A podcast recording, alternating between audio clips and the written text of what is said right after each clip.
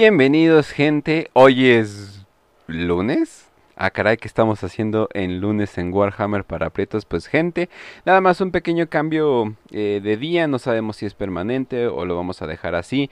De todas formas, los podcasts se van a estrenar los miércoles como siempre. Entonces, para todos esos españoles que están diciendo, pero yo no he notado nada de cambio, joder. Pues sí, obviamente no he notado nada de cambio, pero los en vivo sí los estamos haciendo el lunes. De todas formas, empezamos bien, empezamos la semana con el pito parado y hablando de, de cosas paradas. ¿Cómo estás, Facio? Muy bien, Kench, aquí ya pasando el programa un poquito al lunes, nada más por unas situaciones medio ahí personales, pero pues nada, hoy es listo para hablar de Terminators espaciales egipcios, asesinos y las palabras que quieran añadirle, que es un programa que se, si no lo han visto, se puede complementar mucho con el programa que ya hicimos de la guerra en el cielo, que fue nuestro cuarto programa. Entonces, no vamos a ahondar mucho en la historia de los necrones, porque eso ya se explayó mucho en el, en el programa 4 de La Guerra en los Cielos. Pero de todos modos, vamos a darle con estos Terminators espaciales. Terminators y les recomiendo que vean ese, video etcétera, etcétera, ¿no? Sí. Ahora, sí que podemos hablar mucho de ellos. Eh, pero, eh, una pregunta que, que me, que me andaban diciendo. el, si vieran el promo, pues probablemente van a, o saben de qué pedo estoy hablando. Pero eh, técnicamente hay necrons femeninas, ¿no?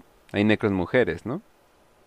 Eh, o sea, se supondría que sí, porque al momento de que los Necrontyr se volvieron necrones, pues obviamente debe haber eh, mujeres en su raza, ¿no? Si no, ¿cómo se reproducían? Pero al final de cuentas, pues todos quedaron en este como cuerpos nuevos que son los necrones, que todos conocemos y amamos. Pero en estos cuerpos ya no tienen ni distinción de, de, pues de sexo prácticamente. O sea, tú ves un necrón y pues nada más ves un, un robot de un esqueleto de metal, pero no, no puedes discernir si es mujer, hombre, pero en, en, teoría sí existen todavía las mujeres. Y además no se nos explica mucho también, los líderes son como que su, su este, política de los necrones es como muy orientada a, es muy patriarcal, entonces no vas a ver nunca una líder necrono o mujer femenina. Oh, Casi todos son, bueno, todos son hombres más que nada. Basado, o por lo menos no tenemos hasta ahorita un, un overlord o un pharaoh que sea mujer. Ajá una Overlord no sé, no pero, sé cómo por, e, pero por eso existe DeviantArt, ¿no? Entonces ahí pueden meterse y explorar. Les puedes poner la carnita donde es necesario, ¿verdad? O las curvas donde, donde es necesario, ¿no? Porque, la magia del internet. Oye, he aprendido por Art que al parecer los senos tienen estructura ósea. Yo no lo sabía, pero al parecer lo tienen. Y pues digo, le voy a creer a DeviantArt antes de que la ciencia y un doctor, ¿verdad? sí. Bueno, entonces, ¿De qué vamos a hablar primero, Facio, de, de los Necrons? Eh, definitivamente, como ya habías dicho, esto puede ser complementado con el episodio número 4, pero vamos a expandirnos más en este tema porque como todo en Warhammer te puedes expandir. Sí, entonces ahí no hay tanto problema. Entonces yo creo que empezaríamos con los Necrontyr, que son el primordio del cual nacieron los Necrones, la raza primordial de la cual nacieron los Necrones. Que los Necrontyr, eh, para que se los imaginen, eran humanoides. Eh, altos, muy delgados, muy demacrados, por lo mismo de que su sistema natal, su planeta natal, que no se conoce su nombre, pero se, se dice que están cerca de las estrellas de Halo, que son unas estrellas que están como en el norte de la galaxia, muy lejana, en los bordes casi de la Vía Láctea.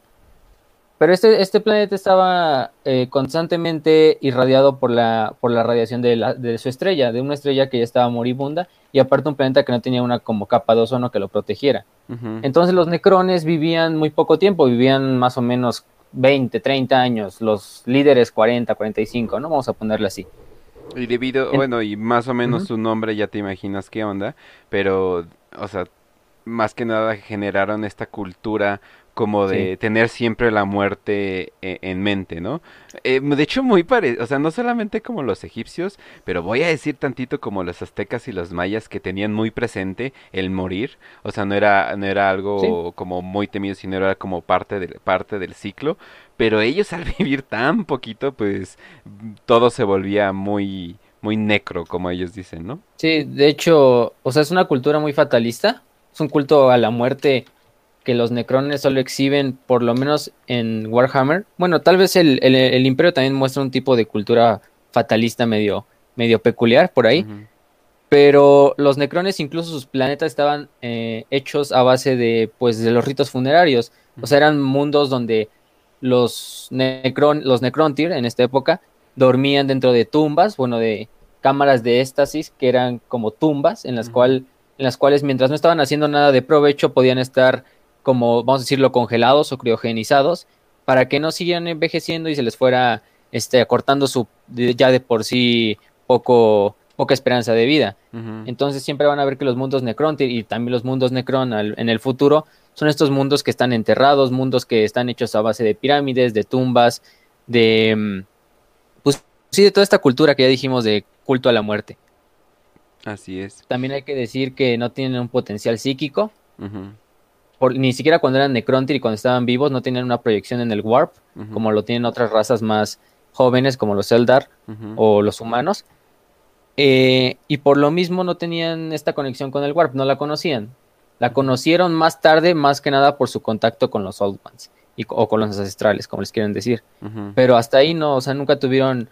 Y más bien toda su tecnología se basó también en, la manipulación de la materia o del mundo del materium, como le dicen en Warhammer, que es lo contrario al inmaterium, que sería el warp o la disformidad, como ya todos lo conocemos. Y como no pudieron contactar a sus dioses eh, mediante de alguna manera telepática o algo por el estilo, dijeron chinguen a su madre, nosotros hacemos nuestros propios dioses. ¿Cómo no? No, no puede salir mal eso.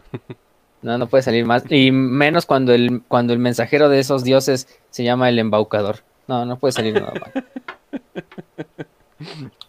Voy a, salir en una, voy a salir en una cita con alguien llamado el violador. Espero que todo salga bien. Bueno, ahorita regreso. todo salga bien. Literal. Sí, así fueron los Necrontyr. Eh, y toda esta historia está sucediendo 60 millones antes de los eventos de Warhammer 40.000. Entonces, dense una idea de la escala de tiempo. O sea, los Necrontyr son quizá la raza más antigua después de los Old Ones, de los ancestrales. Y quizá rivalizando por ahí con los Old Ones también. No se sabe mucho si una fue primero que la otra, pero se, se, expone que los Old Ones obviamente fueron antes. Pero eh, los Necrontyr se basaban su, su organización política era en esta triarca la triarca era este órgano político en el que lo conformaba el rey silente y dos, por así decirlo, pharaons o, faraones prácticamente. Lo que hacía el rey silente es que él hablaba y él daba y él promulgaba las cosas, pero él nunca hablaba ante, ante la población necrona. Él solo hablaba ante los dos pharaons que lo acompañaban. Entonces los dos pharaons interpretaban y les daban los mensajes a la población necron en general y por eso se le llama el rey silente. Es una tradición que todos los reyes necrones, por así decirlo, desde el primero hasta el último han llevado ese título del rey silente, por lo mismo de que no se comunican directamente con, con su pueblo, ¿no? Pero también se dividen en estas dinastías que durante esa época combatían entre ellas y competían entre ellas porque los necrones y los necrontir, perdón, sí habían conquistado varios mundos, o sea, llegaban, los colonizaban a través de que iban en naves que viajaban muy lento pero se dormían en estas cámaras de estas. Y entonces cuando ya llegaban al planeta, pues no había problema, porque estaban dormidos todo el viaje y ya cuando despertaban podían colonizar el mundo sin problemas, ¿no? Entonces crearon este pequeño imperio estelar que luego rivalizaría, rival, sí, rival, bueno, sería rival de los, del, imperio de los Old Ones. Y cuando buscaron esta, esta larga vida o esta eterna vida por lo mismo de que su especie vivía muy poco y vieron que los Old Ones eran de las únicas especies en la galaxia que eran inmortales, y pues le dijeron, compártanos el, secreto, ¿no? Básicamente. Y los Old Ones se negaron. Quién sabe, no se sabe si fue por mero egoísmo, más bien fue más que nada una cosa de que los no nos vayan a superar los Necron tienen un futuro. Eso se puede, se va a dar mucha suposición. Y yo digo que más que nada como que olieron intenciones y es así de, wow, definitivamente estos güeyes que tienen como un tinte malvado, no sería bueno que tuvieran la inmortalidad, ¿no? Exacto. Y también, pues, este. Pues además los, los Old Ones se veían como el. Tenían el destino manifiesto, por así decirlo, de la galaxia. Entonces no iban a compartirlo con nadie más. Aunque fueran benevolentes en sus, en sus objetivos. Y finalmente encuentran estos dioses estelares, vamos a llamarles así, que son los Setán o Ketán, como quieran decirles. No hay, no hay como un consenso mucho en, en cómo pronunciarlo. Pero los encontraron que eran formas de energía material, o sea, eran seres completamente este, anclados al materium, no como los por ejemplo, los seres de la disformidad, que están completamente anclados al Inmaterium, sino estos dioses celestiales eran lo contrario, eran una antítesis a los, a los seres que habitaban en el Warp. Entonces les dieron un cuerpo a través de esta misma cosa llamada necrodermis, que es un tipo como de metal viviente. O sea, tiene la capacidad de regenerarse y adaptarse. Un buen ejemplo para que se den una idea es como el, Terminator este de la 2, la película Terminator 2, el, T, T1000 creo se llamaba. El T1000, ajá. Ajá, que cuando, lo, cuando le disparaban y se regeneraba el metal, aunque él era como más líquido, pero la necrodermis sí es mucho más sólida, no es como un líquido, por así decirlo. Pero a la larga también se empieza como a regenerar. Sí, sí, o sea, o sea, no importa, o sea, no importa qué le hagas, eh, eventualmente va a tomar eh, la forma que tenía. Lo más parecido que hay en el mundo es algo llamado metal inteligente, que al parecer lo puedes deformar y con calor eh, regresa a, su forma natural. Pero obviamente estamos hablando de esto increíblemente más avanzado. Y por cierto, como dato curioso, hay una serie de Terminator que se llama The Sarah Connor Chronicles, donde Shirley Manson aparece como un T-1000. Definitivamente fantasía sexual ah, cumplida. Sí, sí, sí, fue como, oh por Dios. Definitivamente esto está chingón. Pero bueno, sigamos. Eh, entonces hacen este pacto con estos dioses de que los dioses, estos dioses Setán, ya les habían hablado de que ellos habían enfrentado a los Old Ones y habían perdido. Pero si juntaban sus dos fuerzas, los Necrons, bueno, los Necrontyr más bien, y los Zetan iban a poder pelear contra los Old Ones y quizá ganarles, ¿no? A la larga. Eh, lo que pasa es que los Zetan eh, logran engañar, por así decirlo, sí, los engañan, engañan más que nada al Rey Silente y a todo su corte, ¿no? Entonces también el Rey Silente desesperado porque las dinastías volvían a pelear, porque la guerra contra los Old Ones eh, iba muy mal porque iban perdiendo, les iban dando una arrastrada. Eh, deciden hacer este pacto, entonces les dan este cuerpo de necrodermis a los Zetan y los Zetan le dicen, nosotros les vamos a dar a cambio el secreto de la vida eterna, ¿no? Y los meten en estos hornos, vamos a decirlo así, que son como unos hornos gigantes, eh, en, los, en lo que se llama la biotransferencia, que es que todos los Necrontyr de todos los planetas de su pequeño imperio entran a estos hornos y al salir de los hornos llegan rejuvenecidos, pero ahora su cuerpo ya no es orgánico, su cuerpo está hecho a base de la necrodermis, de ese metal viviente.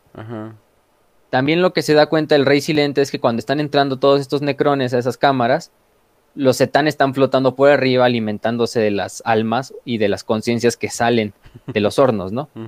Entonces ahí se da cuenta que pues ya es demasiado tarde, ya, ya vendió prácticamente a su, a su especie, cambio, de, cambio de esta vida inmortal entre comillas. Vida bajo muchas comillas. Sí. Y después de esto, pues los Necrontyr, los Necrons, ya, ya rebautizados como los Necrons o los Necrones, como quieran decirles, eh, van a la guerra y logran vencer a los Old Ones. En el episodio de 4 ya ahí les vamos a dar más detalles, pero a la larga vencen a los Old Ones, pero quedan muy... Después de milenios de guerra. Sí, y también porque la, porque la disformidad se, se medio jodió por ahí durante la guerra y ya otras cosas ahí que pueden ver en el capítulo 4. Eh, y después de eso, pues los necrones quedan totalmente pues eh, exhaustos de la guerra. Entonces al poco tiempo el rey silente eh, lidera esta rebelión contra sus propios dioses, los dioses estelares, los Setán. Y lo que hacen es, este, los Setán también se peleaban entre ellos porque ni siquiera se aguantaban entre ellos, porque cuando terminó la guerra contra los Old Ones, los Zetán incluso se alimentaban de otros Zetán. O usaban a los Necrones simplemente como un instrumento de guerra para chingarse a otros Zetán. Y entonces lo que hacen es destruir a los Zetán, entre comillas, porque al ser eh, seres del Materium, no pueden ser totalmente destruidos. Entonces lo que hacen los Necrones es dividirlos. Los dividen en estos pequeños pedazos, fragmentos que se llaman fragmentos de Zetán. Que a la larga las dinastías necronas los van a guardar y los van a utilizar como armas de sus antiguos dioses, como, pues sí, como armas eh, divinas que básicamente esclavizaron a sus dioses. Sí. Es lo que podemos decir. Y a partir de aquí el rey silente, em, pues apenado, se decide hacer un exilio voluntario y se va con toda su cohorte. Eh, afuera de la galaxia, destruye todos los protocolos de comando, porque hay que decir que el rey silente, al final de cuentas, él tiene el control sobre todas las dinastías necronas. O sea, las dinastías tienen una cierta independencia, pero todas están subordinadas a lo que diga el rey silente y la triarca. Entonces, él destruye estos comandos de protocolo y manda a todos los necrones a dormir en sus mundos tumba. Entonces los mundos tumba se entierran, porque también los necrones estaban perdiendo terreno ante razas más jóvenes, como eran los Eldar, que apenas estaban naciendo después de la guerra en los cielos, o los Krorks, que son los antepasados de los orcos. De los cuales tuvieron guerras que, basta que duraron bastante, pero pues estaban perdiendo. Además de que los Eldar parecen ser el counter definitivo a los Necrons. Sí, de hecho, los Eldar hasta el milenio 41, que es donde se lleva la trama ahorita, son la única especie, por así decirlo, que tiene los ojos abiertos ante la amenaza Necron o Necrona, porque son los únicos que conocieron a los Necrons desde que pelearon contra ellos en la Guerra de los Cielos y, y conocen el peligro que conlleva que todos los mundos Necrones despierten, ¿no? Entonces los mundos Necrones han ido despertando, eh, no, no despiertan todos de un golpe, porque si hay que decirlo, no despiertan todos de un golpe, muchos mundos de esos tumba se perdieron durante años, o sea, se destruyeron, o simplemente los códigos de despertar fallaron y miles de necrones se desactivaron y murieron prácticamente. O sea, ya son irreparables. Esos necrones y esos mundos tumba y esas dinastías ya no se pueden rescatar porque se destruyeron durante todos estos 60 millones que permanecieron dormidos, ¿no? Y ya hasta el milenio 30, bueno, se sabe que hay unas ciertas dinastías muy pocas que despertaron durante el milenio 30, que estuvieron a tiempo de ver la gran cruzada del imperio de la humanidad, eh, otras que, que despertaron más o menos entre el milenio 34 y el 37, pero las mayorías están despertando ahorita en el milenio 41, que también coincide con el regreso del rey Silente a la galaxia, de su exilio, en el 744 del milenio 41, es cuando ya retorna el rey Silente a la galaxia y trae estas como malas noticias, ¿no? De que allá afuera entre los espacios, entre las galaxias, hay una amenaza todavía más grande que incluso el caos, ¿no? Que son los tiránidos. Bueno, desde el punto de vista de los necrones, por lo menos. Sí, sí, sí. Porque vamos a ver que los necrones odian tanto a los tiránidos porque los tiránidos los ven como una amenaza, porque los tiránidos al consumir toda la biomasa de la galaxia, si en algún punto los necrones deciden eh, regresar e intentar descubrir una forma de regresar a su cuerpo orgánico, ya no va a haber masa con la que trabajar y ya no va a haber masa con la que pueden, pueden hacerse cuerpos en los cuales puedan eh, transportar su alma, ¿no? Y por eso ven a la amenaza, por lo menos el rey silente y muchas de las dinastías que se alinean con él, eh, ven a los tiranidos como la primera amenaza junto al caos, porque están, están como en una balanza. Chale, ni siquiera consideran a los humanos como algo digno, güey. sí, o sea, y es, lo, es lo, es lo, lo cagado que eh, para los, los necrones, los únicos que importan ya son los tiranidos, el caos. Los Eldars ya los ven como una raza, pues que está en, pues decayendo, ya está prácticamente aniquilada por, eh, por su misma mano. Y los humanos simplemente los ven como las demás razas, por lo menos más avanzadas, ven a los humanos, ¿no? Como simples changos ahí corriendo sobre tus mundos tumba. y de hecho, lo de los mundos tumba es lo que lo, lo siguiente que vamos a abordar. Los mundos tumba eh, son estos grandes planetas en los cuales antiguamente eran del Imperio Necron, pero se enterraron. Cuando el Rey Silente mandó a todos a dormir, por así decirlo, todos estos mundos se, vamos a decirlo así, se hundieron. Para los que, ya, los que, ya, han seguido mucho eh, este programa, son como las ciudades enjambre, pero al revés.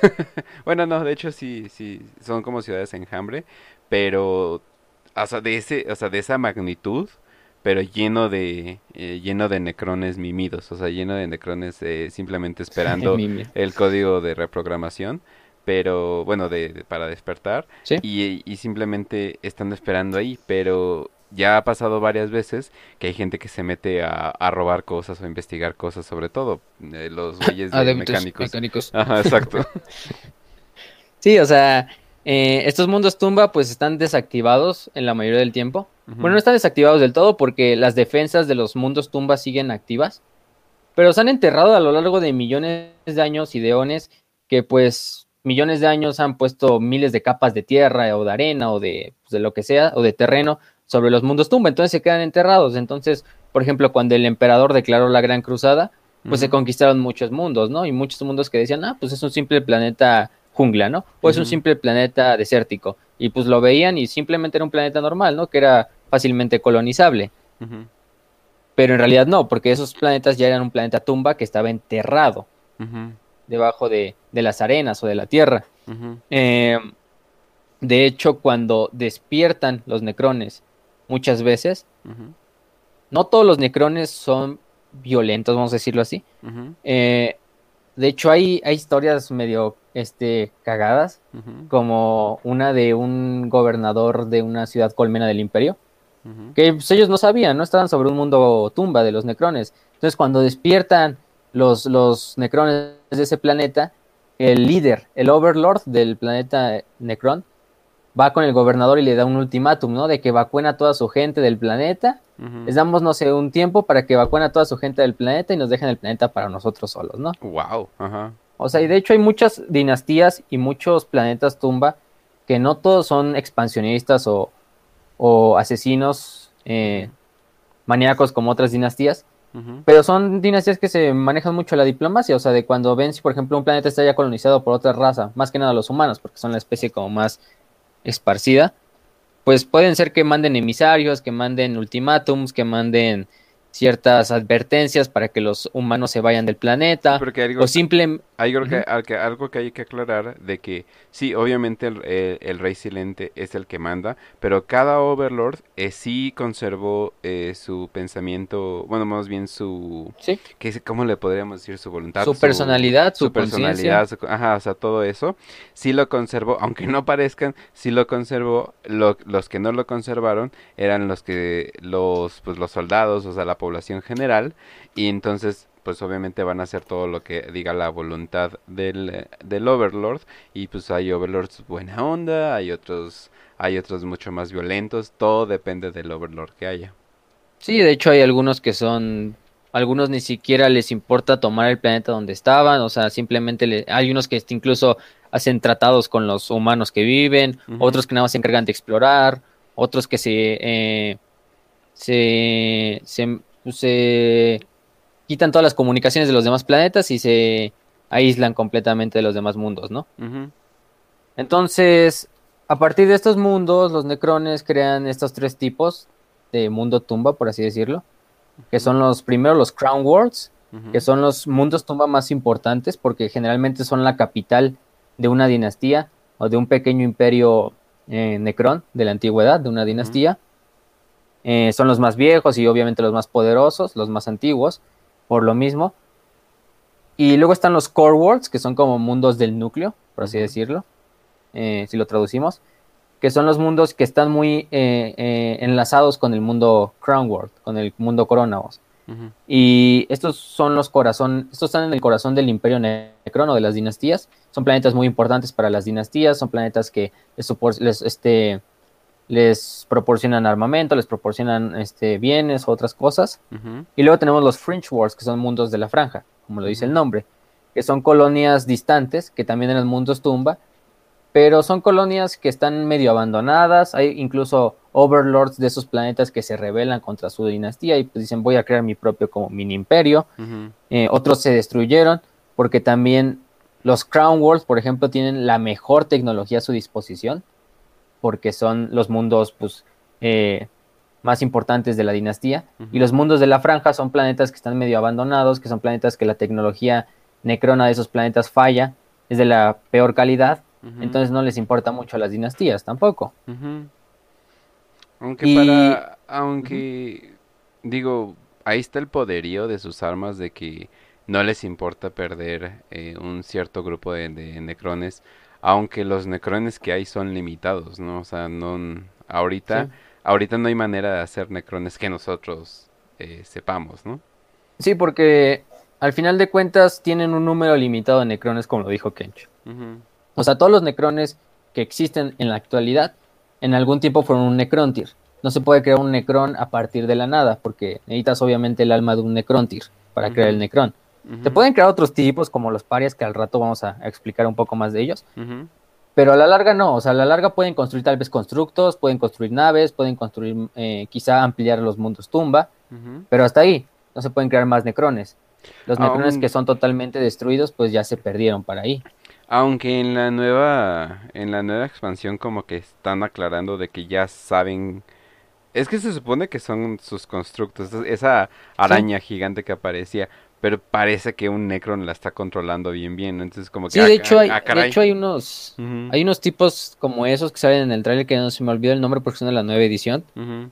O por ejemplo los espectros, que son otro tipo de Necron que ustedes lo ven y es como una, un cien pies, como un gusano, no tiene brazos ni, ni piernas, nada más tiene unas como garras de ataque, pero su cabeza es la de un necron normal. Pero se supone que esos fueron hechos a partir de necrones que estaban, que eran necrones de necrontir convictos, o sea, de criminales. Y lo que hicieron fue eh, transformarlos en estos greats o espectros y ponerlos a custodiar los mundos tumba. Así mientras los demás necrones. Sí, sí suena como algo que suena como un castigo eterno que te transformes en un cien pies. ¿Sí? Sí, sí, sí. Definitivamente es agregado a mi a mi archivo de pesadillas, de pesadillas. Entonces ahí está. No, sí, inclusive los eh, los flayed ones, ¿cómo se traduce eso? Los flagelados. Son desollados, como desollados o algo así. Sí, ajá, los flagelados desollados y todo eso que sí son como Necrons eh, versión Halloween o algo por el estilo y de por sí, y, de, y, de, por sí pero pero sí o sea haz de cuenta que todo esto que, que estamos diciendo eh, puede cambiar puede cambiar en esta edición porque al parecer sí, porque al parecer están dando mucho amor. sí o sea así exacto y al parecer el rey silente pues ya se puso las pilas entonces va a estar muy interesante cómo está la historia de todo esto pero a ver. Entonces, las dinastías, que son como el lo general de los necrones, ¿no? Eh, ah, imagínense una pirámide, ¿no? Hasta en la punta está el rey silente y la triarca, o la triarca en general.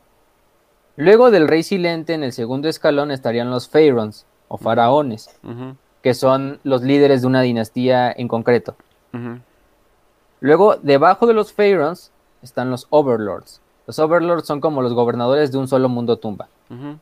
Eh, un Pharaon le da, eh, le puede dar un título a un Overlord y le dice, no, pues tú vete a gobernar este planeta que es de nuestra dinastía y pues ya él se va el, Overlord y lo gobierna, ¿no? También sirven como generales. Los Necron Lords también pueden ser gobernadores de planetas, tumba, eh, pero son casi siempre planetas tumba menos importantes, por ejemplo los planetas de las franjas o los planetas de las periferias, mundos no tan importantes. luego están los Nemesor, hasta la base de la pirámide, que serían los generales eh, de las Fuerzas Armadas de los Necrones, los comandantes. Un Pharaoh puede declarar en algún momento, ¿no? Pues necesito que voy a hacer una campaña de, genocidio contra este sector de mundos, ¿no? Entonces nombro un Nemesor y tú vas a ser mi comandante eh, de las tropas que van a ir a invadir ese mundo. Entonces sería, sería básicamente un Nemesor. Eh, todas estas casas, por así decirlo, se, se se juntan en pues no, en casas nobiliarias, en las dinastías propias, que son nobles necrones, o sea, cada noble necrón puede ascender incluso a ser un overlord, a un lord, eh, si es muy importante y logra, por ejemplo, está vacante el título de Pharaon, pueden ascender hasta un. Eh, y todos estos nobles necrón tienen a su mando pues una legión o una cohorte de, de guerreros necrones, incluso de otros constructos, de ciertos este, vehículos, de ciertas flotas.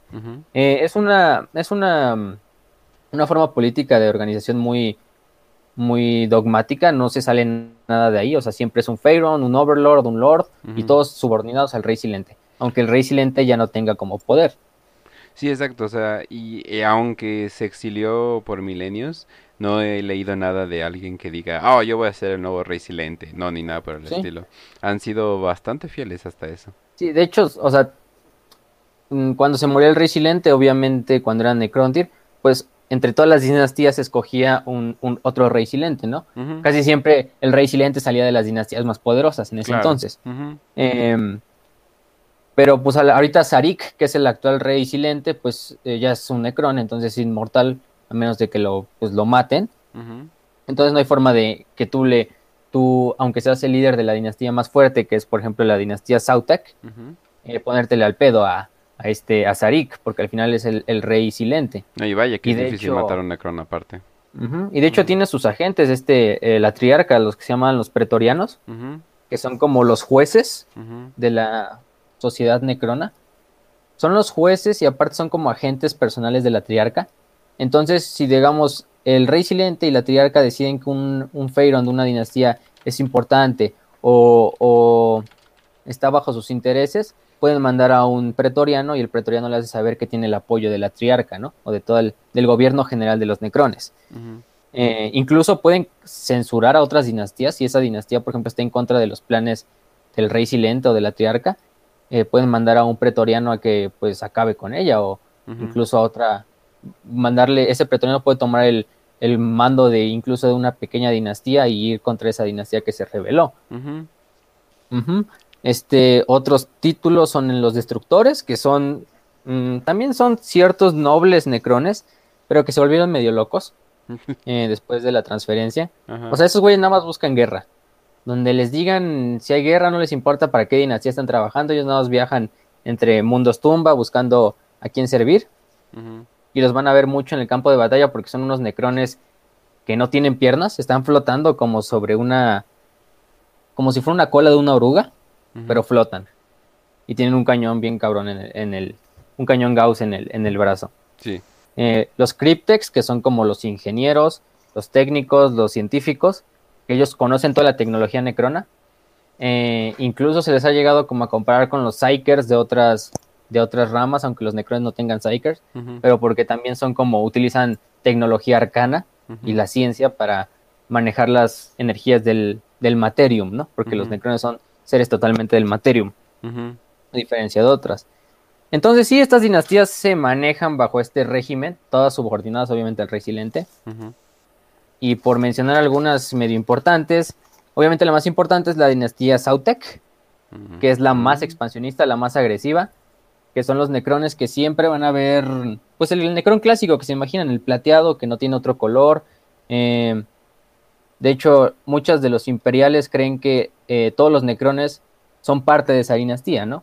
porque son los necrones que más ven, ¿no? O con los que más pelean, porque también es la dinastía más poderosa, la que más tiene, las que más mundos tiene, la que más ejércitos tiene.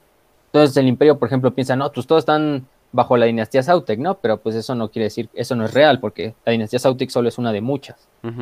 Eh, su líder es Imhotep, que vamos a hablar un poquito al final del programa. Oh, sí. Eh, Imhotep, el señor de la tormenta, así se llama.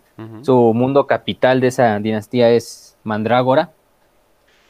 Eh, y pueden ver mucho en estas dinastías el cambio de heráldica y de colores. Siempre las dinastías se ven representadas por un glifo. Es como un glifo, pues, eh, pues, un glifo normal, como se lo pueden imaginar.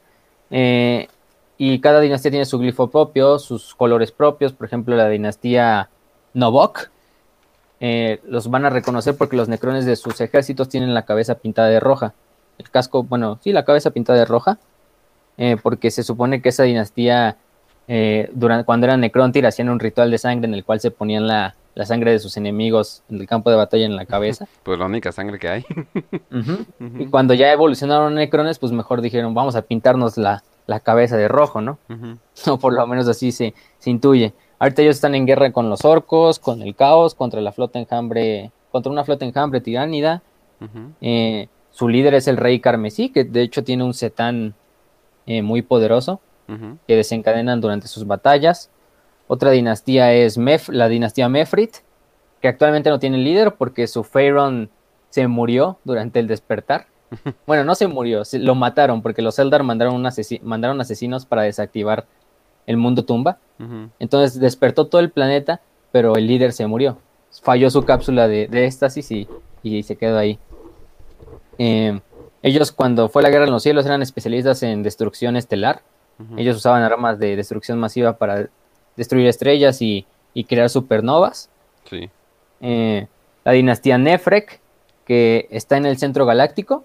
Actualmente está en una guerra contra la legión traidora de los mil hijos de Magnus. Y tienen una habilidad medio rara que se llama. No me acuerdo cómo se llamaba, pero era como fase oro o algo así.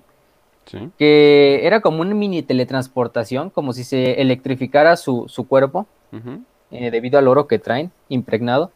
Y se teletransportan aunque fuera un poquito, o sea, no es, no es como que se teletransportan de un pedazo de la galaxia a otro, ¿no? Sino en el campo de teletransportaciones de combate que vemos que son básicamente como un salto de jetpack, pero... Algo así.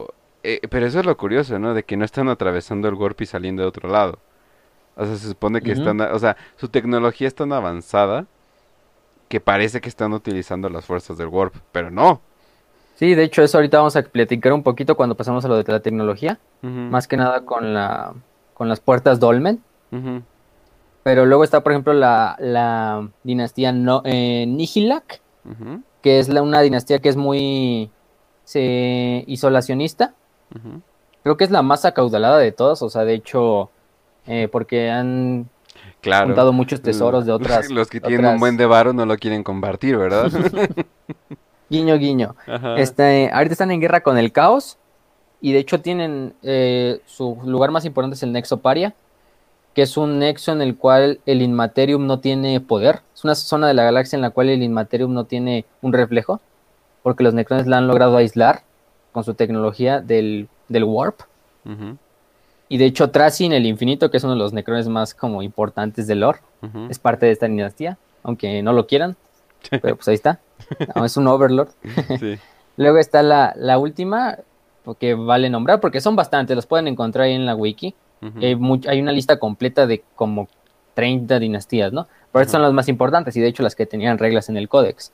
Eh, la Zarican, que es la, es la dinastía que más ha aportado reyes silentes a la historia de los Necrontyr y de los Necrons. De hecho, por el nombre pues, se pueden dar una idea. Zarik, el actual rey silente, viene de esta dinastía. Y pues no hay nada mucho que decir de ella. O sea, muchos la ven como la auténtica dinastía por ser la que más reyes silentes ha dado y por la que el rey silente Sarika ahorita es, pero simplemente está como en el decaimiento, porque ya fuera de eso, pues de su renombre por ser la dinastía de la cual procede el rey silente, no tienen nada más. Y esas serían las más importantes, ya les dije, las pueden buscar muchas ahí en, en la wiki, hay muchas. Lo que sí es y cada, una tiene su heráldica. Lo que sí, o sea, obviamente me puedes corregir, pero como que en la mini investigación que hice, definitivamente creo que los necron, los necrones son los que menos lore hablando de novelas. O sea, obviamente tienen los códex, ¿no? Y de ahí es un chingo de lore, ¿no? Pero en, lo que es de novelas, eh, son los menos, eh, los, los menos referidos y los menos que tengan uno como un personaje principal, ¿no? O sea, eso es todavía más, raro. Entonces, sí son los güeyes más eh, crípticos que hay en, todo este universo, a pesar de que, pues, al parecer ahí viene como su época dorada, ¿no? Sí, y de hecho, también pasa porque los Necrones son una de las razas como que más han eh, evolucionado su lore. O sea, al principio en las primeras ediciones de Warhammer, los Necrones simplemente eran robots que nacían ahí de la Tierra y y desmadraban al imperio y a las y demás su estética egipcia era súper notable. Ahorita ya como que le, le, bajaron un buen. Ajá. y a la larga lo han evolucionado. O sea, ya le han metido más lore, a más personajes. O sea, por lo menos, imaginen, digamos, Sarik es el personaje principal, ¿no? El personaje más reconocido de los Necrones. Aunque eso está entre, comillas, porque Tracing también es muy importante. Pero Sarik no tiene casi lore y trasfondo, novelas. O sea, apenas acaba de regresar a la galaxia.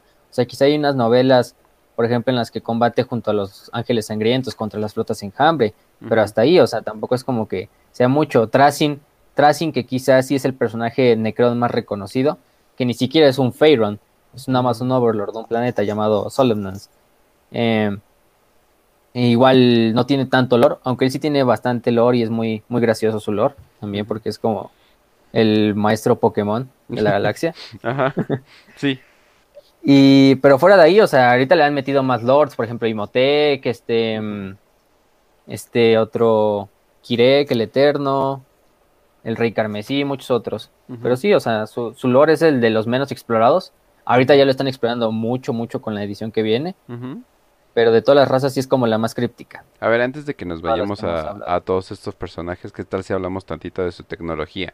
Porque la gente puede pensar de que, no, pues tienen un esqueleto y tienen láseres y ya, pero mencionaste que sí, o sea, pueden crear supernovas para destruir galaxias completas. Eso es tecnología súper cabrona, sobre todo de que puedes eliminar un sistema solar de putazo.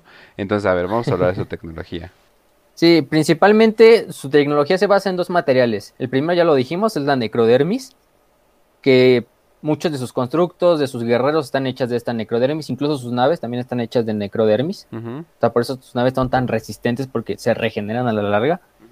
Eh, y el otro gran material es el noctilit, o también le dicen piedra negra o piedra paria. Esta piedra, lo más importante de esta piedra hay que decirlo es que tiene propiedades antidisformidad anti-warp. Eh, cualquier, cualquier cosa hecha de este material tiene una, ya de por sí un, un, no, este, expulsa la disformidad y la repele. Por eso también lleva el nombre de la piedra paria, porque Si recuerdan, el imperio dice que los parias son estos eh, seres humanos que nacen con este gen, con el cual son antipsíquicos y antidisformidad, y aparte son todo lo que... son una antítesis a la disformidad. Y por eso también se le llamó piedra paria. Bueno, el mecánico y el imperio de la humanidad le conoce como piedra paria, o piedra negra. Y muchas de sus eh, construcciones, eh, ciudades tumba y también de sus eh, construcciones arquitectónicas grandes, no, no, sus armas más que nada, sino estas construcciones, crean zonas libres de disformidad. O sea, por ejemplo, el ejemplo más grande es el, los, los pylons que están en Cadia, que estaban en Cadia porque ya no existe. Que estaban enterrados y lo que hacían era repeler el ojo del terror. Por eso el ojo del terror no se expandió después del nacimiento de Slanesh, porque eh, en Cadia, que está junto al ojo del terror, estos, estos pylons hacían que se repeliera la energía de la disformidad. Por eso cuando se destruyó Cadia y se destruyeron los pylons, el ojo del terror se expandió a lo largo de toda la galaxia. El ejemplo más grande que ya les dije es el Nexo Paria, que es un nexo de ciertos planetas necrones de la dinastía este, Nihilak, que está, está, tiene los puntos de piedra negra en lugares estratégicos de, su mini imperio, que lo que hace es que la disformidad no puede entrar dentro de ese nexo, por eso le dicen el nexo paria, porque también pues es antipsíquico, antidisformidad. Sí, o sea que básicamente está demostrado que los necrones serían de los pocos que podrían cerrar o al menos disminuir eh, de tamaño el ojo del terror. Entonces, yo, yo creo que por eso ven a los humanos como estos pinches monos vales verga. Es así de, güey, ni siquiera puedes controlar el warp. ¿Qué te pasa? Sí, o sea, hasta, hasta cuando fue lo de Cadia, los Necrones fueron y ayudaron. O sea, Tracing fue y ayudó a, a este a Belisarius Cole a activar los pylons para que repelieran el ojo del terror. Porque los Necrones saben más que nadie que el caos es el, el enemigo más grande que tiene la, galaxia. Más que los Eldar, más que incluso, quizá al mismo nivel de los tiránidos pero el caos, este, y también toda su tecnología está enfocada muchas veces a destruir al caos, porque son de ellos antítesis. Eh, su, por ejemplo, su rifle más, más conocido, que lo van a ver siempre los necrones guerreros cargándolo, es el, el rifle Gauss y sus variantes, bueno, las armas Gauss, que mandan un rayo verde. Bueno, generalmente es verde porque hay otras dinastías que, por ejemplo, hay una dinastía que lo tiene naranja. Uh el rayo así color naranja porque está más como condensado. Pero lo que hacen es, materializar la materia, eh, valga la redundancia, y los átomos los destruyen. O sea, reducen todo al, nivel atómico y luego el, rifle Gauss lo que hace es atraer esos átomos hacia el arma. Entonces por eso también dicen este, armas desolladoras muchas veces, porque dan como esta ilusión de que al objetivo que le disparan, como que le están quitando no solo la piel, sino toda la, toda la materia por capas, o sea, piel, músculo, huesos y todo, y, toda, esta, toda esta, vamos a decirlo, ceniza y polvo que queda, se atrae hacia el arma. Sí, o sea, terminas hecho polvitos, así eres un guardia común y corriente, pues no vas a sobrevivir, definitivamente.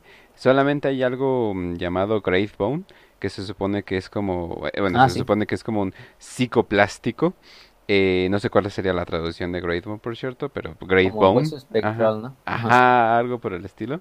Eh, y se supone que eso resiste eh, esas armas sin problema. Entonces lo que hicieron los Eldar es de que hicieron guardianes gigantes hechos completamente de Great Bone como protección. Entonces pues era como la mejor arma que pudieras tener contra ellos. Sí, la tecnología Eldar está, casi todo está hecho a base de ese material, de Great Bone. Entonces por eso también es muy muy eficaz contra cuando pelean contra los necrones, pero por lo mismo de que los Eldar ya conocían a los necrones. Em, después de este rifle Gauss están otras este, em, armas, eh, que el rifle Gauss lo traen todos los, los guerreros necrones. Eh, los guerreros necrones son el necrón clásico que ustedes ven que ya prácticamente no tiene conciencia, que nada más es como un automatón. Eh, un autómata que va caminando por ahí bajo las órdenes de su Pharaon, de su Overlord o de lo que sea. Y de hecho los Necron Warriors fueron toda la población en general. O sea, ya no hay Necrons civiles, todos los Necrons están como militarmente activos. Incluso los Necrontyr que eran civiles antes de ser Necrons, cuando se pasaron a Necrons se convirtieron en armas de guerra. Por eso todos los Necrons tienen estas, estos rifles Gauss. Y estos rifles Gauss son súper poderosos porque no, o sea, pueden penetrar desde la armadura más este, ligera, como la de Sirion Guardia Imperial, que pueden verlo en el tráiler en la novena edición, cuando un guardia imperial le dan en la cara, y cómo se desmaterializa y nada más queda el cráneo y se vuelve polvo. Hasta la armadura de los starters pueden destruir tanques con tan solo el, el, el rifle Gauss, porque el rifle Gauss al poco tiempo va si muchos rifles Gauss le disparan a un tanque al mismo tiempo, lo van desmaterializando poco a poco. Entonces, aunque tenga un blindaje muy grande, va a terminar cediendo. Em, luego tienen estos monolitos que los van a ver mucho cuando los necrones marchan a la guerra. Son estas como fortalezas como cúbicas. No son cúbicas, pero son de esa forma más o menos. Em, que tienen, eh, son como pequeñas fortalezas, tienen cañones. Eh, incluso se pueden, si fueran un un equivalente a otras facciones sería como un pequeño titán o como un pequeño o como un tanque como el Baneblade del Imperio, que es el tanque más grande que tiene el Imperio. Pero aparte estas estas monoliths o monolitos tienen estas puertas llamadas puertas de la eternidad, que lo que hacen es que cualquier necrón que entre en ellas puede salir del otro lado teletransportado del campo de batalla. Entonces, si hay un monolith de un lado de la batalla y otro monolith a kilómetros, y los necrones están peleando y necesitan más refuerzos en un flanco, los necrones que están en un flanco pueden nada más meterse al monolith y salen del otro lado eh, donde estaría el otro monolith para apoyar a sus compañeros o apoyar a los demás guerreros necron. Entonces por eso también los necrones son así como súper mm, este misteriosos en la guerra porque de repente aparecen de la nada. O sea, pueden aparecer así en, en, poco tiempo. Eh, también lo que pasa mucho es que eh, tienen estas puertas dolmen que cuando se trata del viaje más rápido que la luz, los necrones tienen dos métodos, pero el más utilizado son las puertas dolmen, que son muy parecidas a la puerta de la eternidad, pero las puertas dolmen eh, son como pequeños portales que están dentro de la telaraña. Aunque sea de la telaraña Eldar y creada por los Old Ones, los necrones la aprovechan. Y estas puertas dolmen, eh, cuando aparece una dentro de la telaraña, la telaraña intenta como por instinto cerrarla, ¿no? Pero en lo que la cierra, a los necrones les da mucho tiempo para entrar por ella y salir del otro lado de la galaxia, si quieren. Y las puertas Dolmen las utilizan para viajar de un planeta a otro, e incluso las naves pueden entrar en puertas Dolmen y salir del otro lado de la galaxia. Y es como su viaje más su viaje más allá de la luz. No utilizan el warp como las demás razas, obviamente. Sí. Utilizan de alguna forma la telaraña como los Eldar, pero a través de estas puertas Dolmen, que también están hechas de esta piedra negra que ya hablamos. Eh, Después de eso está el motor. Antes de que continúes, eh, Leptor pregunta en el chat: ¿El emperador tenía conocimiento de los necrones y esta piedra? El emperador sí tenía conocimiento de los necrones. Eh, al parecer no los veía tan, ah, tan relevantes, pero el, Ay, es que lo que pasa con el emperador es como que siempre anda con sus... Se hace de la vista gorda el güey. Ajá, o sea, anda con sus eh, trabajo de manera misteriosas, ¿no? Es así, al final todo va a salir bien, no te preocupes, ¿no? No hay, no hay pedo, no hay pedo, ¿no? O sea, yo creo que sí sabía de la piedra, pero esta piedra es extremadamente rara, o sea, no es, o sea, y los y los únicos que llegaran llegarían a tener ese conocimiento eran los necrones que al mismo tiempo eh, cuando él estaba vivo estaban bastante, estaban bastante dormidos los necrones y olvidados. Sí, o sea, cuando fue la Gran Cruzada, que es el mayor apogeo de la humanidad, y el emperador así vivito y coleando, pegando a lo largo de la galaxia, no había necrones, no había necrones despertados. Tal vez algunos mundos muy aislados que el imperio ni siquiera se dio cuenta de que eran necrones. Quizá cuando pelearon contra ellos dijeron, ay, no, pues esto es una especie de senos aislada que encontramos aquí, ¿no? O una especie de robots que dejó alguna especie alienígena. No, y al, no, y al parecer, el, bueno, no se sabe bien, bien cuál es el plan de, del emperador, o sea, pero al parecer si era llegar a, un punto tecnológico ah, enorme, entonces él decía, no, pues para qué andar buscando tecnologías viejas si de los solitos nosotros las vamos a poder desarrollar, ¿no? Sin que eh, termine siendo que es un engaño del Warp o termine siendo que hay como una consecuencia que no podemos ver, mejor nosotros desarrollar la tecnología. Oh, Horus, ¿qué haces aquí? Ay, ya todos. ya. Pinche niño metiche. Sí, oye.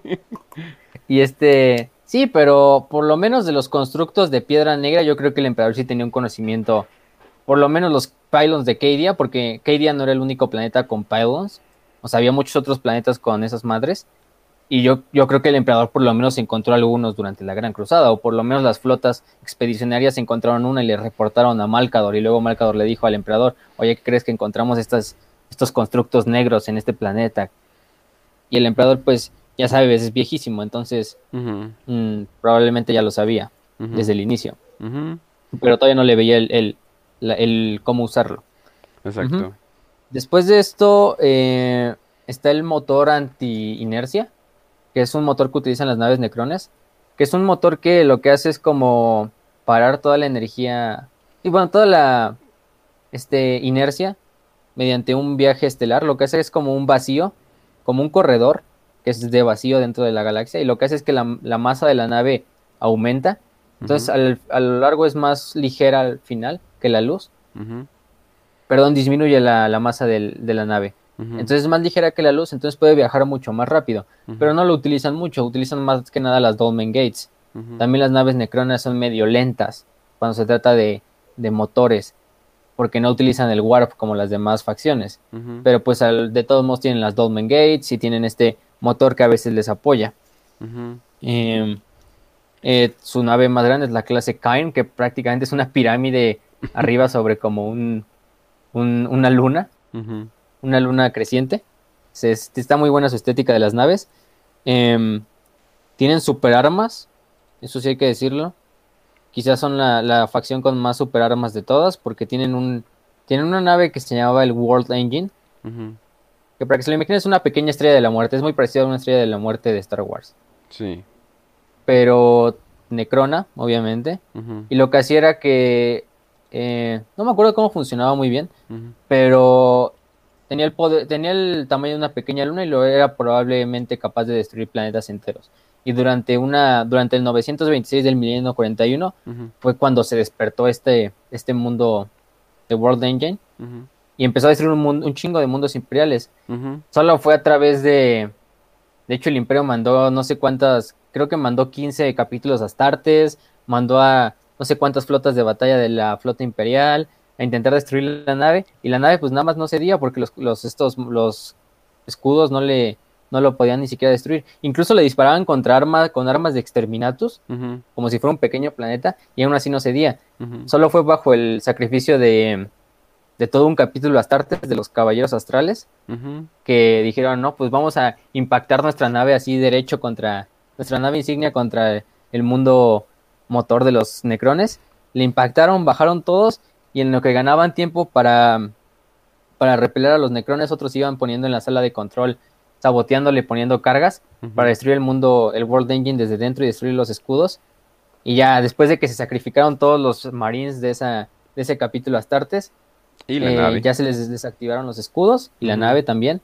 Eh, ya la flota imperial disparó un, un, misil ciclónico, que es un misil con el que destruyen planetas, y ya se pudo destruir el World Engine. Igual en el, en el este, en el juego este de Battlefield Chaotic Armada que salió, el 2, que salió hace poco, bueno, ya tiene un año, dos años, dos años creo. Había otro muy parecido a este World Engine, que no recuerdo bien el nombre, pero en la campaña igual lo destruyen muy parecido a la novela esta de donde salió lo del World Engine. Eh, lo destruyen los, la Guardia del Cuervo, sacrificando igualmente todo un toda una compañía, y igual hacen el mismo, la misma estrategia. Pero yo creo que fue más como un homenaje a la historia del World Engine que, como algo original, ¿no? O sea, de hecho lo, la pueden encontrar en la novela, es una muy conocida, la se llama The World Engine, la novela. Sí. Y está cortita, está buena. Eh, sí, exacto, o sea, está cortita, está buena. Y yo creo que como el videojuego dijo, eh, no somos canon, hay que tomar del canon y nadie le va a importar. Entonces, como que no hay pedo, ¿no? Sí, o sea, es, es, que es la misma escena, o sea, es de repente están los está peleando la flota imperial contra las naves necronas y de repente llega la guardia del cuervo. Ya sabemos qué vamos a hacer, admirante. Este, nos vamos a estrellar de frente contra la contra el contra la nave y nada más ¿De dónde se te ocurrió esto? Esta novela está bien chida, ya la leí. Y nada más la guardia del cuervo. No, nos están superando, nos están superando, vamos a hacer nuestro último sacrificio aquí por el cuervo y por Deliverance y no sé qué. Por Corvus Corax y por Deliverance y ya se sacrifican y destruyen el planeta. Pero si juegas como los Necrones, el final es que logran activar este mundo y lo que hace el mundo es sellar completamente el ojo del terror. Entonces logra destruir el Inmaterium y acabar con el Inmaterium en la galaxia. Y ese es el final de los Necrones en ese juego. Obviamente no es canon. Ese final ni, ni siquiera. Creo que el único canon es el del Imperio, pero tampoco es canon porque matan a Abaddon. Y eso está como medio raro. Este. Pero sí, o sea, esa es su tecnología eh, en general tienen una superarma que es muy importante que se llama el Planetario Celestial o el Celestial eh, Ori, que se llama en inglés, que es un mapa en tiempo real de la galaxia. Está en un mundo, en un mundo tumba llamado Thanatos, de la dinastía Oruskar. Y es un mapa en tiempo real de la galaxia. Entonces lo que puede hacer es que tú ves una estrella o un planeta en el mapa. Y si tú dices, no voy a quitar este planeta, y haz de cuenta como que lo agarras y lo borras, ¿no? Lo quitas del, lo avientas del mapa. y, en el, y en el universo real el planeta se explota, deja de existir. Entonces un arma así que los necrones pues no obviamente no utilizan para destruir planetas a la diestra y siniestra. es raro que lo usen y ni siquiera lo usan para destruir otros planetas, simplemente lo usan como para revisar la galaxia o para buscar una localización de otro planeta. Eh, otros necrones de otras dinastías van y lo visitan. Algo les ha de costar eh, eliminar planetas porque algunos necrones simplemente lo usarían lo usarían diario como sí porque Además la dinastía, la dinastía que lo cuida es así como de que dejan pasar solo a necrones de renombre y, o sea, de, o sea, bajo una guardia, por ejemplo, cuando Tracin pasó para verlo, para ver dónde estaba Cadia y dónde estaban los pylons, para ir a visitarla, para ayudar a las fuerzas humanas, eh, los esto, la dinastía le dijo, nada más puedes entrar si te acompañan unos guardias, este, de la, de la dinastía, ¿no? Y obviamente pues no pueden destruir cosas al azar, porque la dinastía también se encarga como de cuidar ese mapa, ¿no? De que nadie lo use para, pues para, para cosas malignas. Pero después de eso, eh, quizá ya nada más para mencionar algunos de los guerreros. Ajá, Ya les dijimos los, los estos Dead Marks, bueno, los Dead Marks no los he mencionado, pero son los francotiradores Necrons. Eh, son también soldados de élite, son asesinos. Pues son muy reconocibles porque tienen el cuerpo de un Necron normal, humanoide, pero tienen un solo ojo verde. Y obviamente tienen un rifle de francotirador Gauss. Em, la Lich Guard, que es la, los guardaespaldas de la Elite Necron, que son los guardaespaldas de los Pharaons, de los Overlords, de los Lords, y son estos guardias como reales, que los van a ver con un escudo y con una espada. Em, tienen la mejor necrodermis en el mercado, para así decirlo. Eh, y son pues, los guardias. Em, Luego están los, los inmortales, que eran los que eran, cuando eran Necrontyr, eran soldados profesionales de los ejércitos Necrontyr. Entonces, cuando pasaron a ser Necrons, se les dio una mejor necrodermis que al guerrero necron normal, obviamente por ser guerreros eh, de, carrera. Igual tienen un cañón Gauss pesado, bueno, un Gauss Blaster, que es un cañón más pesado, y de hecho tienen un poco más de blindaje. Son un poco más este, fornidos que un guerrero necron, no son tan tan esbeltos y los van a reconocer porque tienen este cañón como doble. Eh, luego están los desollados, que esos son un caso muy especial porque son como enfermos, están enfermos, están locos. De hecho, los demás necrones los ven con asco y con repudio, porque son necrones que cuando vencieron a los Zetán, hubo un Zetán, que no me recuerdo el nombre porque está bien complicado, pero le decían el desollado, y les mandó una maldición antes de que lo encerraran en estas, estas fuerzas, en estas armas, como fragmentos Zetán. Entonces les dijo que, que iba, les dio esta maldición. Y entonces todos estos eh, desollados que vivieron bajo esta maldición tienen como memorias de su vida pasada, de cuando eran de carne y hueso. Pero están tan locos y tan este, esquizofrénicos ya por esas memorias que lo que hacen es que se en el campo de batalla combaten cuerpo a cuerpo eh, todo el tiempo y se van van agarrando los cadáveres de los enemigos, los despedazan, les quitan la piel, los órganos y se los ponen encima, ¿no? Así como diciendo, no, pues es que es mi, cuerpo y se lo ponen así encima las tripas y las, las vísceras y la piel más que nada. y se las ponen y son y los ven y son necrones, así que pues es el, metal, el, el, el, guerrero necrón normal, pero con unas garrotas y con piel y con cráneos y con esqueletos y con vísceras ahí eh, sobre su armadura.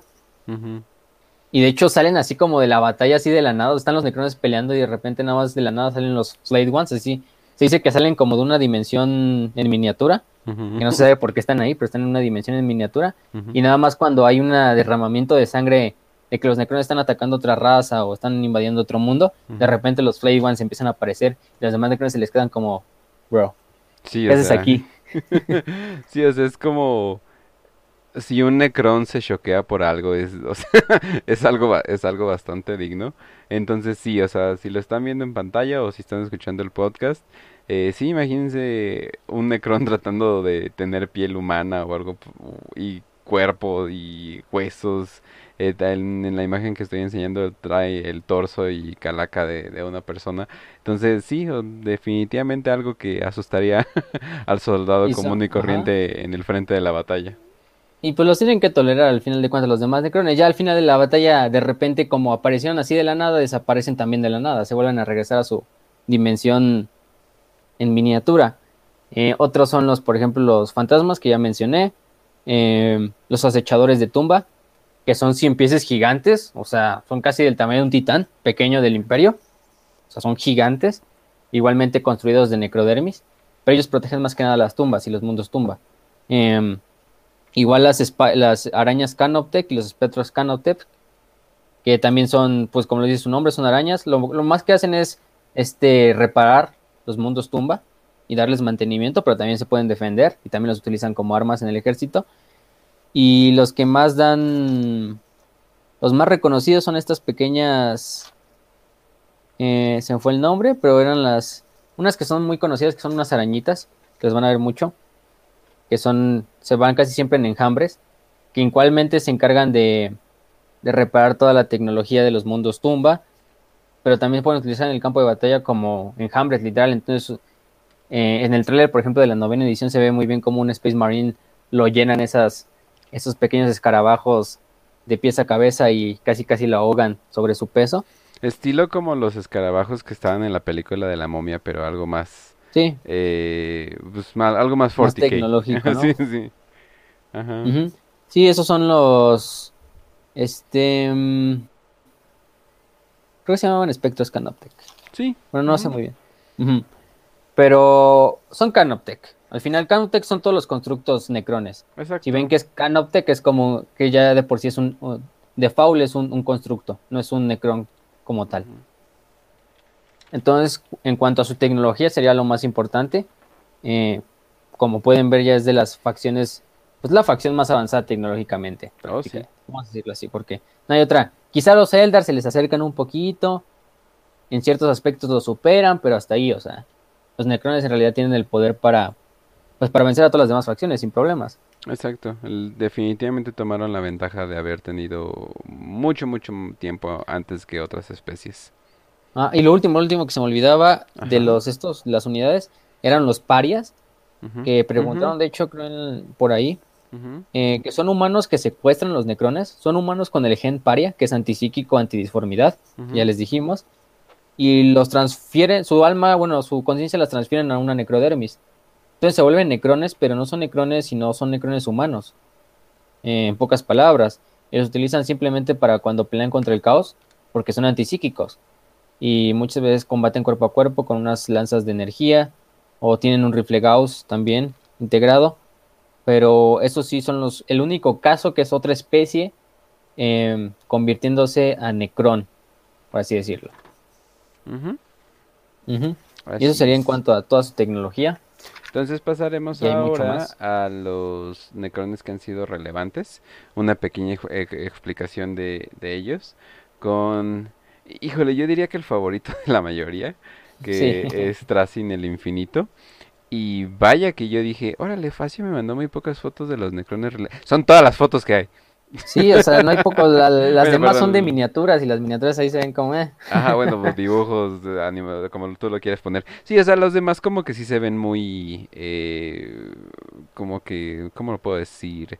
muy beginner en, en, el arte todavía, ¿no? Y el resto es oficial, ¿no? O sea, arte comisionada, bien hecha, hermosa, preciosa.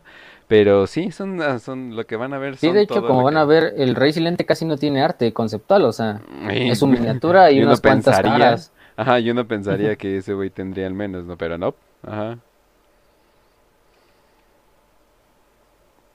Hacen el arqueovista de las galerías. Ay, ay, ay. A ver, a ver, espérate. Eh, te me perdiste. Espérate, me, se me estás trabando tan, tantito, como que un poco robotcito. A ver. A ver, va. ¿Soy bien ya? Ya. ¿Quién sabe por qué? Pero si Tracin este, es el Necron Overlord del planeta Solopnans, que es un mundo tumba, em, le dicen el... Lo que pasa con Tracin es que es, como ya lo dijimos, un maestro Pokémon. No porque que encargue de capturar criaturas, sino porque se encarga de capturar seres, eventos, em, armas, reliquias, lo que sea que le sirva para preservar la historia galáctica, ya sea Necron, ya sea humano, ya sea Eldar, ya sea del caos, de lo que sea. Lo va, lo guarda o, por ejemplo, digamos, en su galería tiene un Adeptus Custodes, que son los guardias del emperador. Entonces secuestra a un guardia Custodes, lo congela como en un campo de éxtasis y lo pone en su galería, ahí en Soul of Entonces el güey nada más se encarga de esto, o sea, se encarga de, de ser el, el archivista de toda la historia galáctica. Incluso hay eventos que el güey, no sé, hay una batalla, ¿no? La batalla de, de la Gran Cruzada, una batalla X, ¿no? Bueno, no tanto, porque eso está muy viejo. Eh, una batalla contra de los de lo, del imperio contra los tiranidos, por ejemplo. Va el güey, va a la batalla, eh, ve un grupo de soldados peleando contra un grupo de tiranidos, los mete a todos en un campo de éxtasis justo donde están, se lleva el campo de éxtasis a su planeta y lo pone ahí en la galería. O sea, pone ahí literal una... Ahí se ve el cuadro que es en realidad es un cuadro 2D, pero en realidad son seres vivos que están dentro del cuadro, este, congelados prácticamente. Eh, parecido como, eh, para que tengan referencia, como en la película original del planeta de los simios, de que se quedaban como en, en sus, bueno, donde se dormían en sus pots y se supone que se quedaban eh, preservados, algo así pero, pero sí, o sea, es, es, el, es el coleccionista mayor. Y es, es muy curioso porque ¿cuál es el propósito de ello? No se sabe. Pues preservar el conocimiento, nada más. Sí, o, sea, pero es así de. Ok, pero en el universo de Warhammer es como, ok, destruyeron de repente tu planeta. Es así de, pues bueno, pero, pero, pero nadie me quita mis recuerdos que ahora tengo en mi mente. O sea, o, el güey en ocasiones, o sea, dice, no, hay una reliquia en un cierto planeta humano, ¿no? Y nada más para recuperar la reliquia insignificante que puede ser, no sé, una armadura de un marine de renombre de la antigüedad. Va y manda a todas sus legiones de necrones a conquistar el planeta. agarra la reliquia, se va y ya deja ahí el planeta todo devastado, ¿no? O en ocasiones hace tratos con, no sé, con agentes imperiales, con inquisidores. De hecho, hizo un trato con Fabius Bail, que es el apotecario de los hijos del emperador, de la Legión Traidora, por quedarse con un, creo que fue un clon de Fulgrim, del primarca Fulgrim a cambio de no me acuerdo qué chingados, de creo que eran conocimientos genéticos. Y le dio a cambio esto, le dio a cambio, tú dame al clon de Fulgrim y yo te doy estos conocimientos, ¿no? Para tenerlo ahí en su galería. O por ejemplo tiene la cabeza de, de Sebastián Thor, que fue un gran santo de la, del imperio. Ahí su cabeza embalsamada dentro de la galería. Pero el güey, el, güey es, o sea, el güey es muy buen pedo, o sea, o sea, sí, sí va a mandar una legión de necrones a destruir tu planeta solo por una armadura, pero también el güey si llega la alianza a beneficiarle porque va a tener una reliquia o un artefacto que él quería, puede aliarse con el imperio, puede aliarse con los Eldar, puede aliarse con el caos. Y lo más importante de él fue que ayudó al ayudó a Belisarius Cole, que es el vamos a decir, el líder de facto del Adeptus Mechanicum, activar los, los pylons en Cadia y lo, intentar repeler el ojo del terror. Pero pues ya sabemos cómo salió eso. Que sí lo pudieron hacer, toda la guerra, toda la guerra alrededor de él y él así de, no mames, tengo tres soldados de Katachan, esto es genial, y se va. Y yo oye, pero la guerra, ya, ya tengo lo que quería. Sí, o sea, ese, güey, no, no se anda, no se anda con mamadas. Ese güey sí tiene varias novelas. Sí. Eh, o bueno, por lo menos salen varias novelas como personaje secundario, lo van a ver ahí de repente, o sea, siempre es como Tracing el infinito, ya sabes que va, que va a haber que va a haber ahí un negocio de por medio cuando lo mencionan en las novelas. y sí, o sea, no hay mucho que decir de Tracing. Ajá. Eh, es un, pues también es un güey muy sarcástico, lo van a ver cuando, cuando lo oigan hablar. Es un güey muy cómico, porque siempre está como intentando sacar provecho de, pues, de las situaciones. O sea, no lo ve tanto para ayudar al otro güey, sino simplemente para obtener una ganancia, que es una reliquia, un evento o lo que sea. Pero sí, ese es Tracing el infinito. En los comentarios andaban diciendo de que eh, eh, pues Marvel básicamente robó la idea con el coleccionista de Guardianes de la, de la Galaxia. O sea, un güey de que, ah, yo tengo todo y me gusta no sé qué. Algo así, Pero digamos Sí. que es un esqueleto y tiene mucho mejor sentido del humor. Y no como ese güey que, que ¿quién era? Creo que era Benicio del Toro. No, creo que sí, creo que era Benicio del Toro. Pero bueno, Y, X, y sigamos. además cae- te, cae- te va a caer bien, o sea, no es, no es Exacto. Ajá. Luego de Tracing, creo que vamos con Sarik, que ya lo conocemos todos, de, de por sí es el rey silente Ajá. y su honorable triarca. Que el güey está así como en ese dilema, ¿no? De sí, ayudé a, a- a condenar a mi raza a ser necrones, pero aún así todavía vengo a la galaxia a intentar rescatarlos. Pero Sarik no ha tenido mucha importancia en el, bueno, en el lore reciente sí, obviamente, pero en el lore antiguo no tenía tanta porque estaba en su exilio, se supone, ya hasta que regresó en el ujú. milenio 41. Pero el güey también ha, ha hecho ahí unos cuantos eventos importantes. Por ejemplo, ayudó a, a, a los Ángeles Sangrientos, que es el- una de las primeras legiones astartes y luego un capítulo de Space Marines, eh, a lograr destruir la flota enjambre, partes de la flota enjambre Leviathan de los tiránidos, por lo mismo de que tiene ese trauma de que los tiránidos van a acabar con todo. Este, fuera de eso, Tracy no sabemos qué vaya a hacer en las siguientes semanas en los siguientes meses en cuanto al lore. Obviamente en el códex nuevo quizá ya le añadieron un poco más de info, pero no he tenido la oportunidad de leerlo. Entonces no sé qué le han metido, pero sí, Sarik. Sarik, hemos hablado mucho de Sarik en el capítulo de, de la guerra en el cielo. Pero Sarik sí también es este personaje medio trágico, ¿no? De, eh, muy parecido a la historia de Fausto, ¿no? De hacer ese pacto con el diablo, que es el embaucador en este caso. Exacto. Eh, luego de Sarik tenemos a... Creo que era Imhotep, ¿o quién te seguía? A ver, vámonos en orden. Aquí la tengo. Eh, no, es Sandrek. O, o- Sandrek. sí, Sandrek. Voy a hacer mi mejor esfuerzo por decir que eso es Sandrek. Sí, Sandrek, este... Ay, perdón. Sandrek tampoco tiene muchas imágenes de él, nada más No. encontré dos. Es, Aunque tiene una Necron Overlord. Aunque tiene una figura mamalona, ¿eh? sí, tiene una, su, de hecho su estética está muy mala, ¿no? Su armadura así como de escamas, está muy, muy, muy, muy verga. Eh, es un Overlord y también es Nemesor de la dinastía Sautek, que es la dinastía más poderosa, entonces es como el comandante supremo de todos los ejércitos de esa dinastía. Em, no hay mucho que decir de él, este, o sea, es un vasallo más que nada de Imhotep, que es el, el más grande eh, líder Necron después del Rey Silente actualmente. Eh, ha participado eh, en guerras contra los Tau, eh, también en guerras contra Space Marines, como lo son los este, cicatrices blancas de lo de Yagatai Khan. Pero sí, o sea, eh, Sandrek no. Sandrek es de esos grandes generales Necrons que se quedan ahí en el, en el, simplemente en el, pues como su nombre de renombre. O sea, pueden ver, de hecho había una página de Warhammer 40.000, un, un artículo que citaba a los más grandes este, líderes necrones. Y Sandre que está ahí porque, pues al final de cuentas es el, el líder de la fuerza necrona más grande de la galaxia. Sí. Eso, sin, eso sí que no quepa dudas. Sí, pero por el mismo hecho de que pues le es leal al Rey Silente y, y no se sale de, eh, o sea, como que de las reglas y todo eso, como que lo hace como que, ah, y pues ahí está, Sa- ahí está Sandrek también, ¿no? Bueno, Y entonces, si quieres Después de ese, ajá, a Zaratusa.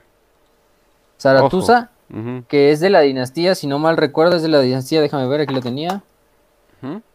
De la dinastía. Eh, Mefrit, que era la que hablábamos que destruían soles durante su antigüedad. Sí. Eh, se supone que es el guardián de toda esa como red.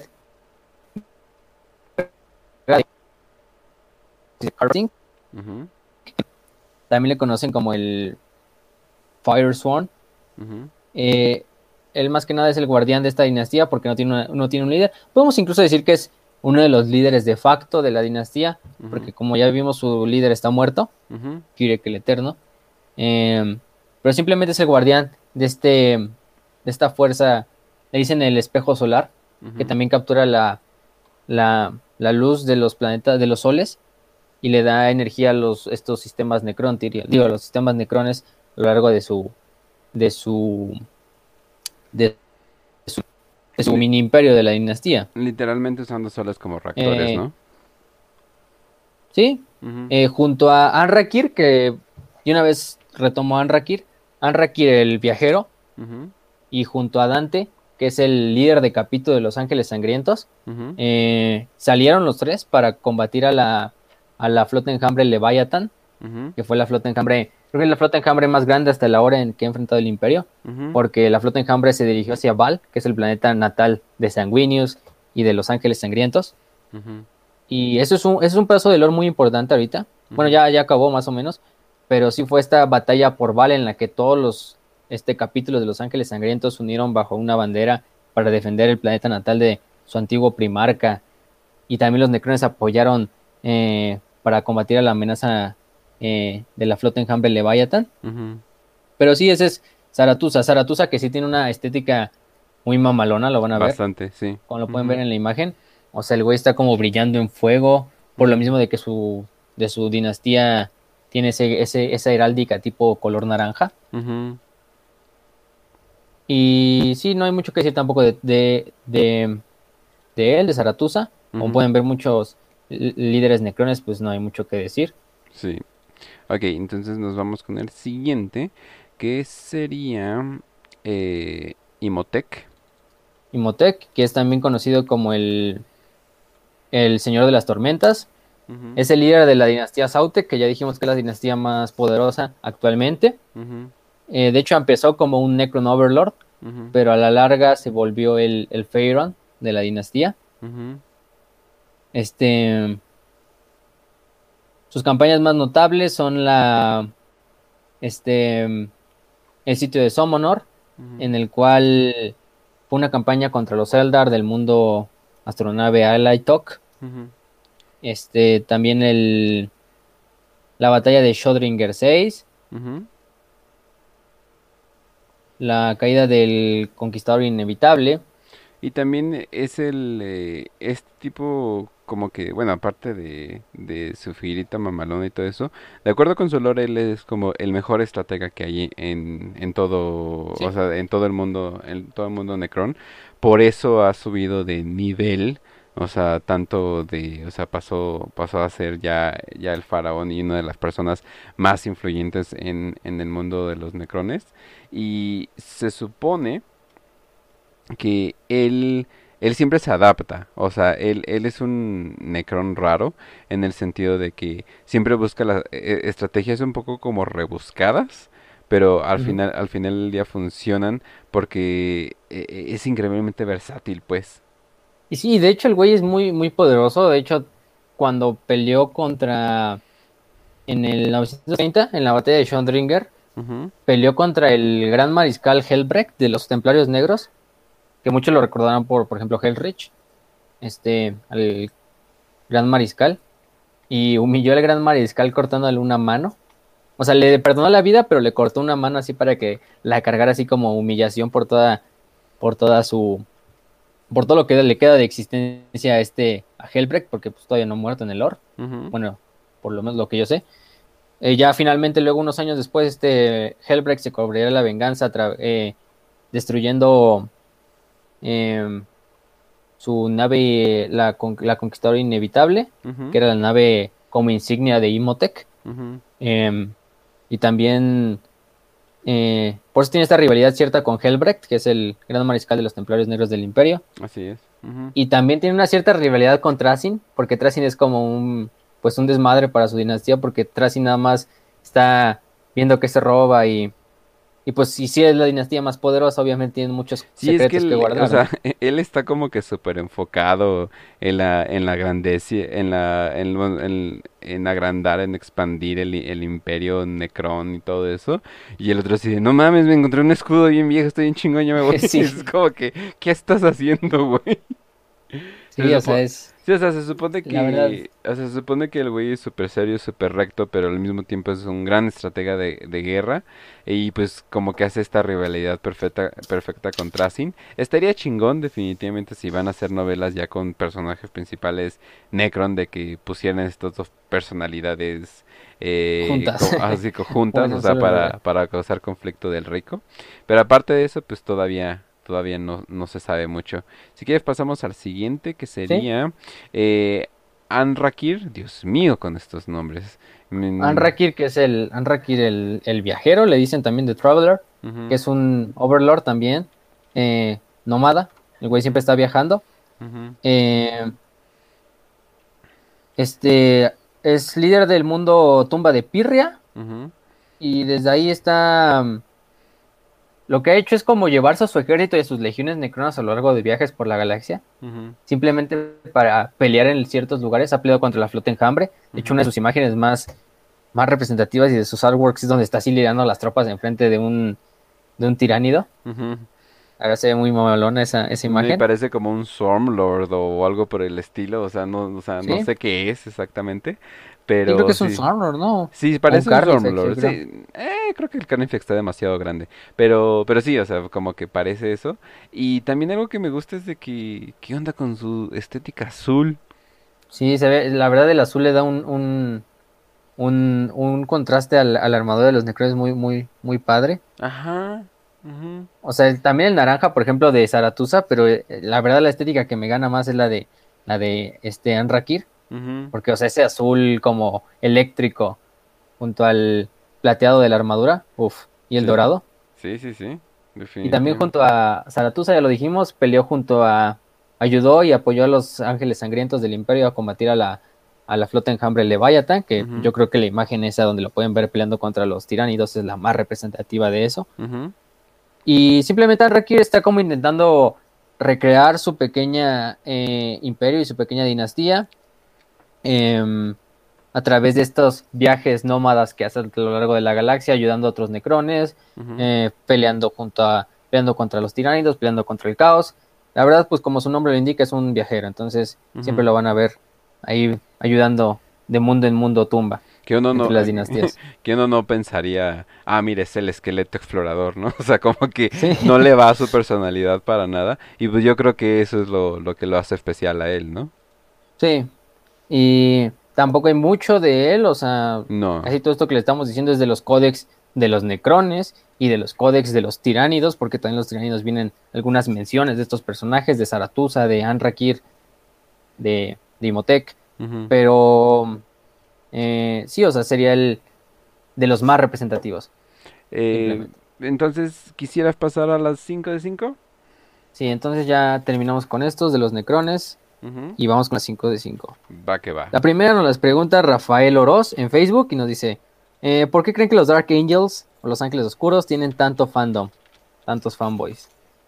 ¿Por qué los Dark Angels tienen tantos fanboys? Más que nada por el hecho, es que no manches, son, eh, combinan todo esto de, es que de por sí Warhammer combina la fantasía, pero llevarlo a un grado eh, ¿Sí? como que, bueno, pues literalmente, literalmente futurística, pero estos todavía lo llevan al más extremo y es así de, ¿qué tal si hubiera caballeros templarios, pero en el futuro y todo el mundo, oh por Dios, entonces como que, pues sí, obviamente les va a agradar. Sí, o sea, templarios, como es que, Warhammer se presta para muchas cosas, o sea. Ajá, o sea. Si ustedes creen que pues no, me imagino, vikingos en el espacio, pues en Warhammer los tienes, ahí tienes a los lobos, caballeros espaciales, ahí tienes a los ángeles sangrientos, este, egipcios espaciales, ahí tienes a los mil hijos o a los necrones, eh, casi todo lo vas a encontrar en Warhammer. Entonces yo creo que esa estética combinada, pues de, obviamente de fantasía, este futuro y aparte los caballeros, este templarios que a muchos este camaradas hispanistas les gusta. Por lo menos yo, o sea, no lo he visto tanto con las comunidades en inglés, porque tampoco soy mucho de meterme en las comunidades, pero sí he visto, por ejemplo, hasta en Facebook grupos así completamente de los hijos de Caliban. y son un grupo de, de O algo así era una madre de los hijos de Caliban, ¿no? Algo así más o menos. Y era, un, y era completamente así de, nada más se permiten posts referentes a Los Ángeles Oscuros. y a su primarca, Lionel Johnson. Bueno, ese va a ser un ese va a ser un grupo bastante silencioso, la verdad. No, y hasta eso sí tenían bastantes, bastantes gente en pues, el grupo y Oye, para que algo de, comunicación. ¿Pero por qué? Pues simplemente por el... Em, por la estética. Eh, por la estética y el fanatismo que traen, o sea, a pesar de que Warhammer es un mundo de extremos, siempre los más, o sea, los extremos de los extremos siempre son lo que va a pegar más, o sea, si sacaras un nuevo tipo de orco que es todavía más mamalón y está loco y no sé qué, o no sé qué le quieras combinar, pegaría, o sea, pegaría definitivamente, o sea, como que es así de, ah, no más, pues ¿por qué chingados están sacando los primaris con dos heridas? O sea, eh, referencia al juego de mesa, el, los Space Marine normales se mueren con una herida, estos se mueren con dos, qué pedo. Entonces, ¿por qué sacaste los primaris? ¿Por qué? Pues porque quieres todavía llegar, llegar al tope del tope, ¿no? Entonces, pues obviamente eh, los más extremistas, bueno, ni siquiera son los más extremistas, pero uno de los más extremistas va a pegar mucho, porque pegan tanto los, los lobos, o sea, porque pegan tanto eh, Fenrir y todo eso, pues por el mismo hecho de que, pues no manches, vikingos espaciales, súper, súper chingones, entonces, pues sí. Sí, y además lo, lo mejor de Warhammer es que puedes, no sé, digamos, yo quiero mañana una legión de aztecas, ¿no? o un capítulo de Astartes de aztecas o de mayas, ¿no? Con cierta estética maya. Ocupo. y el y el y el lore se presta para que sea coherente y aparte no, no tenga problemas con otras partes del lore, porque el lore es tan extenso de Warhammer que si tú dices mañana, no, pues mañana le meto un capítulo a artes de aztecas o de mayas, pues no hay problema, lo puede ser que de repente es un capítulo que nació en el milenio 30 y que, digo, en el milenio 37 y le dieron un planeta pequeño y ahí como es un planeta jungla y se criaron los astartes y por eso son así como aztecas, ¿no? Y de hecho así había, había, un, había un capítulo que era fandom, que no recuerdo el nombre, un capítulo Astartes, que era así azteca maya. estaba, muy buena la estética, hasta le hicieron artwork propio y todo. Sí, y pues no me, o sea, me imagino que eso podría ser canon en cualquier momento, o sea, sí. Sí. ¿Por qué no? Eh, Ajá. La segunda, dice José Banderas, eh, concerniente a las víctimas de las armas Gauss, eh, que escuchó que muchas veces el arma Gauss, en vez de lo que hace es teletransportar los átomos de la víctima hacia otra zona. Y si sí, hacia dónde los teletransporta. Eh, bueno, yo no, yo no he escuchado mucho de eso. Yo estuve investigando las armas Gauss porque si tiene interés. Y según lo que dice nada más es que las desmaterializa al ser y queda hasta en átomos. Quizá este efecto de que como que las partículas se atraen hacia el cañón hacen ver como si las teletransportara. Pero no se dice eh, como tal que las teletransporta hacia otro lado.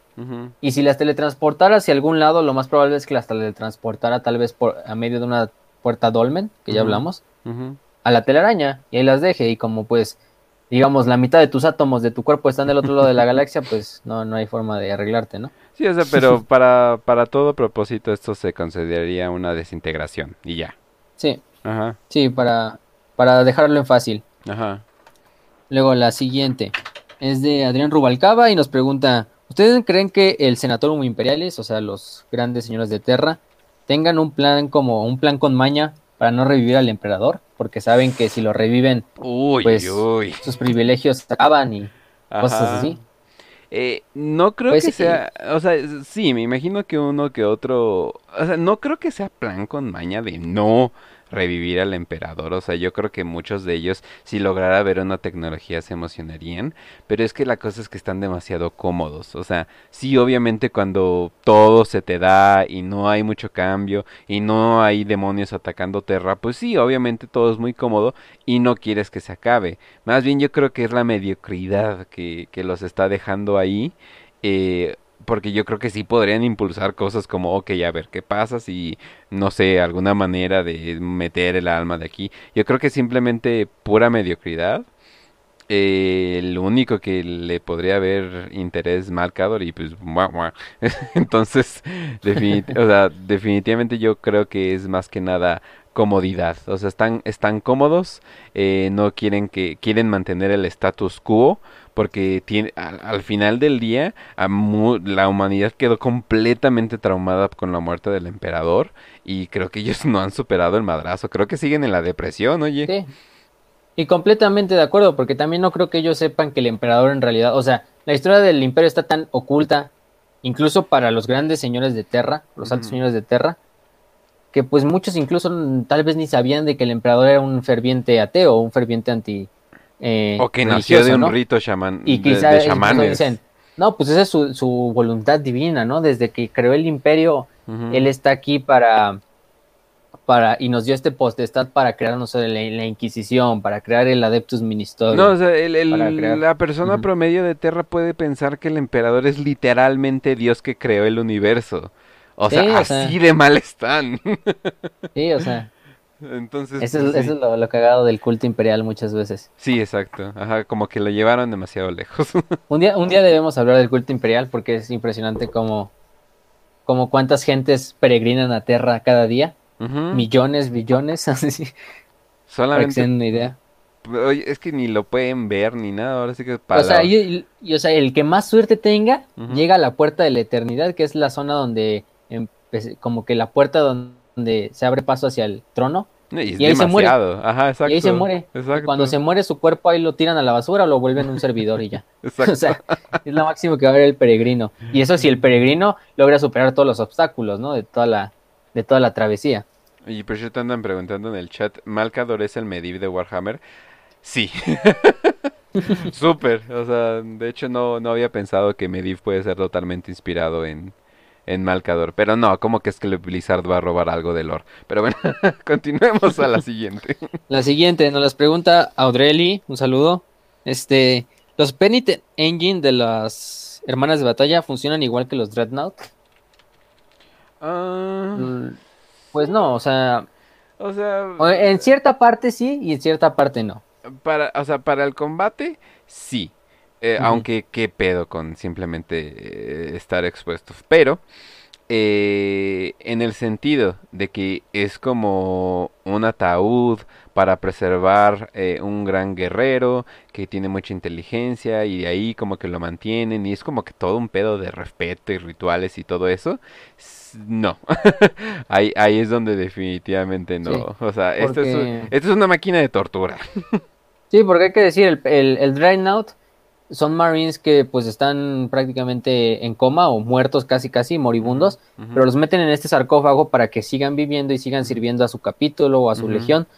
Ya en la, después de la muerte siguen vivos, entre comillas, pero incluso les tienen tanto respeto así de que le dicen el antiguo o milord o muchos de los Dreadnoughts tienen un título honorífico dentro de la legión o del capítulo. Sí, exacto. Eh, no, pero el Penitent Engine está hecho para pecadores. Exacto, sí, ajá. O sea, esa, mira, te portaste mal, dijiste pipi pupu emperador, paliste madres, y pues, ¿qué crees? Ahora te vamos a quitar tu voluntad y probablemente vas a morir. Pero si no, pues te dejamos un rato más. Sí, y además el Penitent Engine deben entender que es como, para los que no sepan, el Penitent Engine es una máquina que utiliza más que nada las hermanas de batalla, que es como un pequeño eh, caminante, como los Dreadnoughts del Imperio, de los Marines, pero en vez de tener una cápsula que cuide el cadáver del, del Marine, como lo hacen los Astartes, eh, el güey va, el condenado va totalmente expuesto y va conectado a la máquina a través de cables, también le suministran drogas, eh, adrenalina, para que siga combatiendo y entre en un estado de euforia. Y es una forma de que puedes como redimirte ante los ojos del emperador si cometiste, no sé, un, por ejemplo, un sacerdote de la eclesiarquía cometió un, un acto herético y se le, si se logra si logra salvar la, la, pena de muerte puede servir en un penitent engine. Las hermanas de batalla que fallaron durante una batalla igual pueden muchas subirse a este penitent engine, pero van casi completamente desnudas, o sea, nada más van con un vestidito y van totalmente expuestas de la parte frontal. Entonces, tampoco matar un, eh, matar un penitent engine es muy difícil. Sí, yo creo que muchos, muchos dirían, bueno, pena de muerte o eh, pena de muerte. sí, sí, no, no, me voy a subir y, esa Y muy raro, muy raro sería que si logras sobrevivir y demostraste la valía, te quiten del penitent engine y te permitan regresar o, o absolver el crimen. Pero pues eso es muy difícil, ¿no? Te va a terminar matando un, un demonio del caos ahí. Sí, creo que, la, creo que era la parte de penitence, es, es lo importante de este pedo. Y bueno, sería con esa pregunta. Y la última, dice, nos pregunta Lorenzo Soda, dice, ¿por qué las hermanas de batalla tienen el pelo blanco? Eh, bueno, eso no es de, o sea, no es de todas, no todas las hermanas de batalla tienen el pelo blanco, o sea, casi siempre las primeras hermanas de batalla que ven son las hermanas de la orden de nuestra, de nuestra señora martirizada, que es la orden como más conocida, es como los poster boys de las de las poster girls de las hermanas de batalla, ¿no? Son como los ultramarines de las hermanas de batalla, ¿no? Las que más lore tienen, las que más trasfondo tienen, las que más eh, personajes tienen, pero hay otras muchas órdenes, hay, son cinco órdenes mayores, o sea, la orden de, del sudario de plata, eh, no me acuerdo de las demás, pero la orden de Nuestra Señora Martirizada, que es la más importante, eh, sus, sus hermanas de batalla se tintan el pelo de color blanco en tradición a su fundadora, que fue esta San... Déjame lo busco rápido. A ver. Es que por cierto, mientras, mientras lo buscas, eh, un juego que se ve chido si tienes una máquina de VR. A mí todavía me da demasiado culo comprarme una máquina de VR porque siento que mi alma va a ser absorbida eh, en él. Y no solamente, y por mi alma me refiero a mi, mi tiempo y mi amor y mi todo. Entonces siento que va a ser simplemente absorbido por ahí. Pero para los que sí quieren eh, meterse a esas cosas, va a, va a, haber un juego que se llama Warhammer 40k y simplemente se va a llamar Battle Sister. se ve chingón, la neta. O sea, muchos dicen, ay, se ve como de PlayStation 2 o 3. Si de, güey, está en VR. O sea, e, esa tecnología es muy cabrona. no se puede pedir. No todos podemos ser Valve y simplemente hacer un juego que se ve súper chingón en, en VR. Aunque, Dios mío, no me imagino qué clase de computadora necesitarías para jugar a ese juego en VR. Pero se ve muy friendly para los que no tienen PCs tan mamalonas. Eh, y se ve chido, o sea, se ve, se ve, se ve muy chido, la verdad ahí para los que quieren larpear como, como las Sims más violentas del universo, o como, como dicen las Ultimate Karen, ¿no? Sí. Y ya, ya lo encontré, esa Santa Catherine, que fue una de las compañeras de ah. Alicia Dominica. Ajá.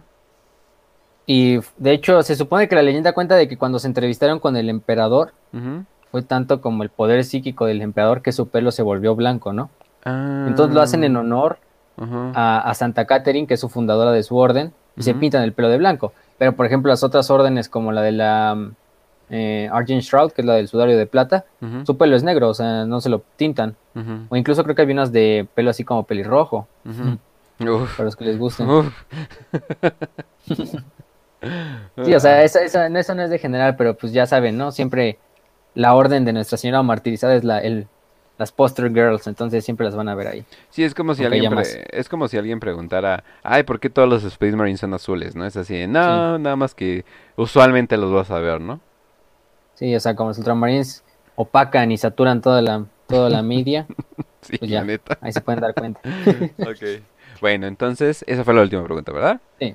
Bueno, entonces, gente, eh, ahora sí que nos vamos a ver todas las semanas, no se preocupen, nosotros los vamos a postear este episodio el miércoles, que estoy pensando ponerlo en YouTube un poquito más temprano, ahí para sorprender a la bandita de YouTube más temprano. Ya saben dónde nos pueden ver y escuchar a través de podcast en Spotify, Zencast, Google Podcast, iBooks, que sí estamos teniendo eh, un poco de éxito ahí. También nos pueden encontrar en Amino, que todavía no usado esa red, pero me dicen que definitivamente nos pueden encontrar ahí.